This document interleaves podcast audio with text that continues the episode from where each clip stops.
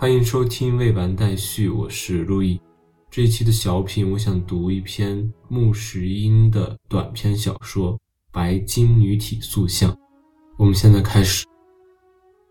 一，六点五十五分，谢医师醒了。七点，谢医师跳下床来。七点十分到七点三十分，谢医师在房里做着柔软运动。八点十分。一位下巴刮得很光滑的中年的独身汉从楼上走下来，他有一张清癯的劫狱者的脸，一对沉思的、稍含带点抑郁的眼珠子，一个五尺九寸高、一百四十二磅重的身子。八点十分到八点二十五分，谢医师坐在客厅外边的露台上抽他的第一斗板烟。八点二十五分，他的仆人送上他的报纸和早点，一壶咖啡，两片吐司，两只煎蛋，一只鲜橘子。把咖啡放到他的右手那边，吐司放到他左手那边，煎蛋放在盘子的上面，橘子放在前面，报纸放到左前方。谢医师皱了皱眉间，把报纸放到右前方，在胸脯那儿画了一个十字。默默地做完祷告，便慢慢地吃着他的早餐。八点五十分，从整洁的黑西装里边挥发着酒精、板烟、碳笔酸和咖啡的混合气体的谢医师，驾着一九二七年的 Morris 跑车往四川路五十五号诊所里驶去。二七，第七位女客人迷，那么的联想着，从洗手盆旁边。谢医师回过身来，窄肩膀、丰满的胸脯、脆弱的腰肢、纤细的手腕和脚踝，高度在五尺七寸左右，裸着的手臂有着贫血症患者的肤色，荔枝似的眼珠子诡秘地放射着淡淡的光辉，冷静的，没有感觉似的，产后失调、子宫不正、肺痨还是贫血？谢医师这样想。请坐。他坐下，和轻柔的香味、轻柔的裙角、轻柔的鞋跟，一同的走进这屋子来。坐在他的紫姜色板烟斗前面的这第七位女客，穿了暗绿的旗袍，腮帮上有一圈红晕，嘴唇有着一种焦红色，眼皮黑得发紫，脸是一朵惨淡的白莲，一副静默的黑宝石的长耳坠子，一只静默的。黑宝石的戒指，一只白金的手表，是想整什么病，女士？不是整什么病，这不是病，是一种，一种什么呢？说是衰弱吧。我不是顶瘦的，皮肤层里的脂肪不会缺少的，可以说是血液顶少的人。不但脸上没有血色，每一块肌肤全是那么白金似的。他说话时有一种说梦话似的声音，远远的。朦胧的、淡漠的、不动声色地诉说着自己的病状，却又用着那么亲切、委婉的语调，在说一些家常琐事似的。胃口简直坏透了。告诉你，每一餐只吃这么一些，恐怕一只鸡还比我吃的多一点呢。顶苦的是晚上睡不着，睡不香甜，老会莫名其妙的半晚上醒过来，而且还有件古怪的事。碰到阴暗的天气，或太绮丽了的下午，便会一点理由也没有的独自个儿感伤着。有人说是虚，有人说是初期的肺病，可是我怎么敢相信呢？我还年轻，我需要健康。眼珠子猛地闪亮起来，可是只有三秒钟，马上又平静下来，还是那么诡秘的，没有感觉似的，放射着淡淡的光辉，声音却更加朦胧了。朦胧到有点含糊，许多人劝我照几个月的太阳灯，或是到外部去旅行一次，劝我上你这儿来诊一诊。微微的喘息着，胸侧涌起了一阵阵暗绿色的潮。失眠、胃口呆滞、贫血、脸上的红晕、神经衰弱、没成熟的肺痨呢？还有性欲的过度亢进，那朦胧的声音，淡淡的眼光。沉淀了三十八年的逆思突然浮荡起来，谢医师狼狈地吸了口烟，把烟斗拿开了嘴，问道：“可是时常有寒热，倒不是很清楚，没有留意。那么随便的人啊。”谢医师想，晚上睡醒的时候有没有冷汗？最近好像是有一点，多不多？哎，不像十分多。记忆力不十分好吗？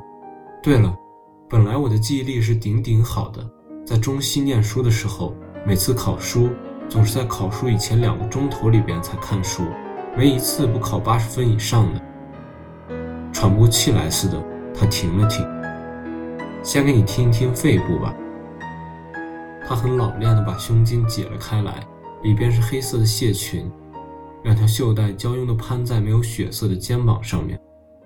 他用中指在他的胸脯上面敲了一阵子，再把金属的听筒按在上面的时候，只觉得左边腮帮麻木起来，嘴唇抖着，手指僵直着，莫名其妙的，只听得他的心脏那颗陌生的、诡秘的心脏跳。过了一会儿，才听见自己说：“吸气，深深的吸。”一个没有骨头的黑色的胸脯在眼珠子前面慢慢的膨胀着，两条袖带也跟着伸了个懒腰，又听得自己在说：“吸气，深深的吸。”又瞧见一个没有骨头的黑色的胸脯在眼珠子前面慢慢的膨胀着，两条袖带也跟着伸了个懒腰。一个诡秘的心剧烈的跳着，陌生的又熟悉的，听着听着。简直摸不准，在跳动的是自己的心还是他的心了。他叹了口气，竖起身子来：“你这病是没成熟的肺痨，我也劝你旅行一次，最好是到乡下去，去休养一年嘛。”他一边扣上扣子，一边瞧着他，没感觉似的，眼光在他的脸上搜求着。好多朋友，好多医生都那么劝我，可是我丈夫。抛不了在上海那家地产公司，又离不开我。他是个孩子，离了我就不能生活的，就为了不情愿离开上海。他的身子往前凑了一点。你能替我诊好的，谢先生，我是那么的信仰着你啊。他这样恳求着。诊是自然有方法替你诊，可是现在还有些对你病状有关系的话，请你告诉我。你今年几岁？二十四。几岁起行经的？十四不到。经期可准确？在十六岁的时候，时常两个月一次，或是一个月来了几次。结了婚，流产了一次，以后经期就难得能准。来的时候量方面多不多？不一定。几岁结婚的？二十一。丈夫是不是健康的人？一个运动家，非常强壮的人，在他前面的这第七位女客像浸透了的莲石纸似的，瞧着马上会一片一片碎了。谢医师不再说话，竟瞧着他，沉思的，可是自己也不知道在想什么。过了会儿，他说道：“你应该和他分床，要不然你的病就讨厌，明白我的意思吗？”他点了点脑袋。一丝狡黠的羞意，静静的在他的眼珠子里闪了一下，便没了。你这病还要自己肯保养才好，每天上这儿来照一次太阳灯，多吃牛油，别多费心思，睡得早，起得早，有空的时候上郊外或是公园里去坐一两个钟头，明白吗？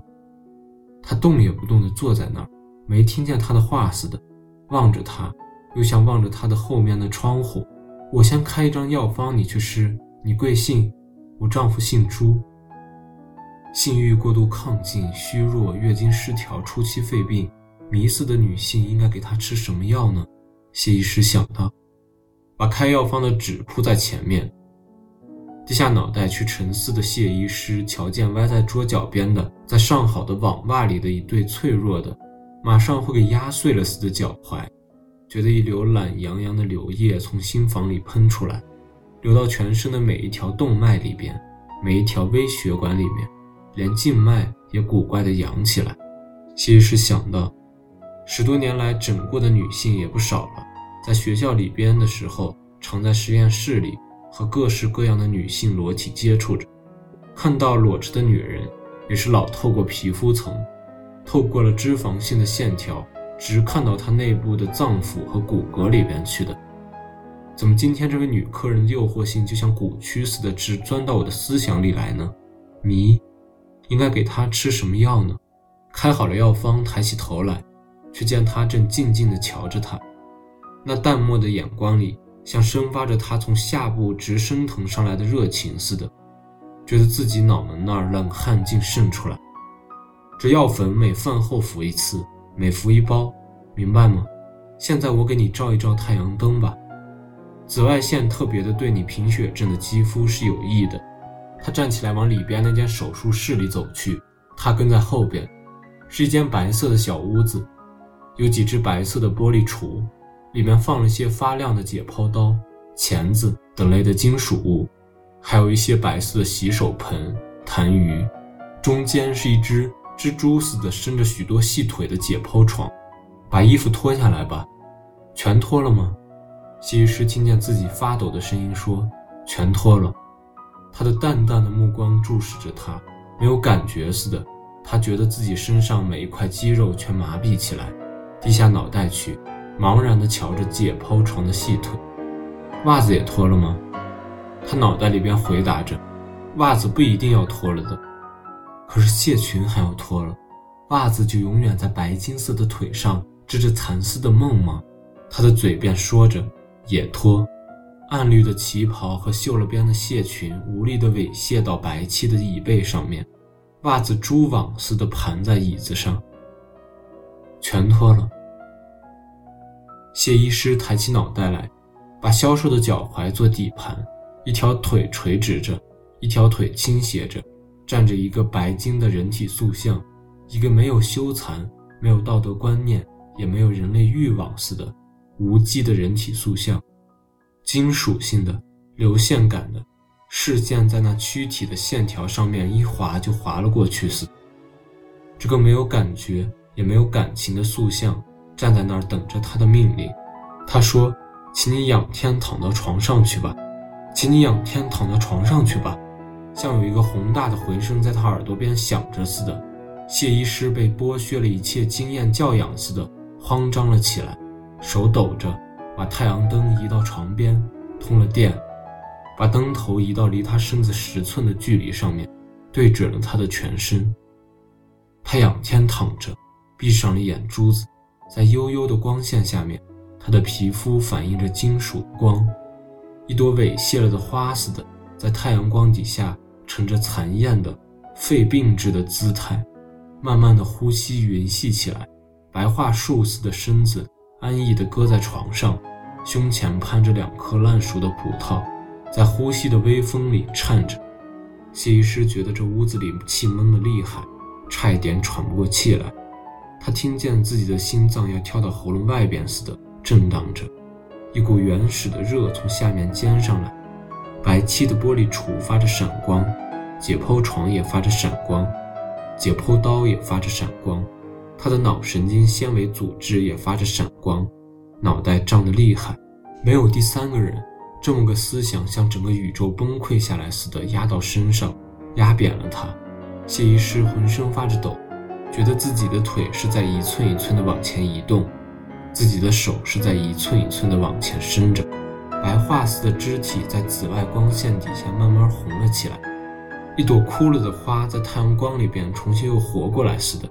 第一度红斑已经出现了，够了，可以把太阳灯关了。他一边这样想，一边却麻痹似的站在那儿。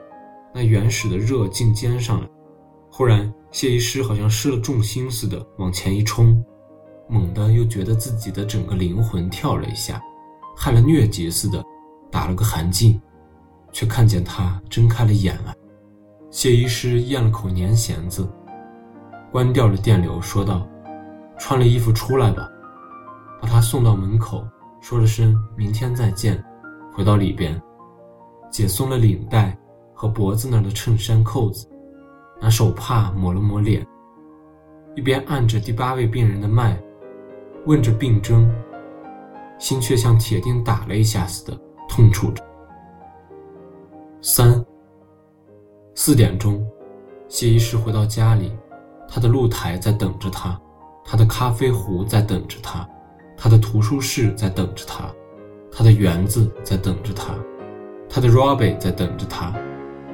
他坐在露台上面，一边喝着浓得发黑的巴西咖啡，一边随随便便地看着一本探险小说。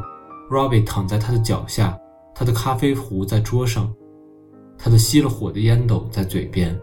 树木的轮廓一点点地柔和起来，在枝叶间织上了一层朦胧的薄暮的季节的梦。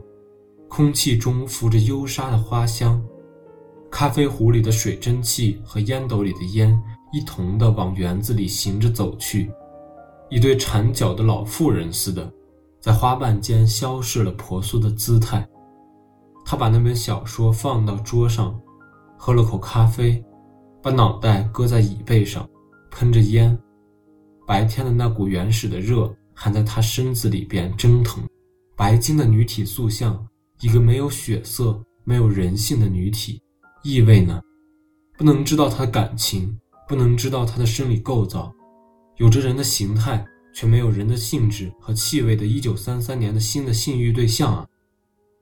他忽然觉得寂寞起来，他觉得他缺少个孩子，缺少一个坐在身边织绒线的女人。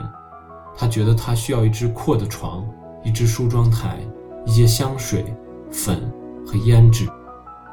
吃晚饭的时候，谢医师破例的去应酬一个朋友的宴会，并在宴席上破例的向一位青年的双父献起殷勤来。四，第二个月八点。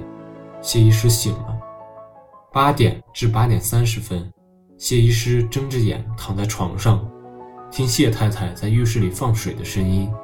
八点三十分，一位下巴刮得很光滑的、打了条红领带的中年绅士和他的太太一同的从楼上走下来。他有一张丰满的脸，一对愉快的眼珠子，一个五尺九寸高、一百四十九磅重的身子。八点四十分。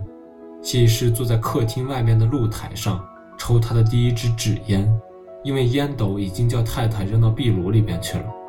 和太太商量今天午餐的餐单。九点二十分，从整洁的棕色西装里挥发着酒精、咖啡、碳化酸和古龙香水的混合气体的谢医师，驾着一九三三年的 Throda Baker 轿车，把太太送到永安公司门口。再往四川路五十五号的诊所驶去。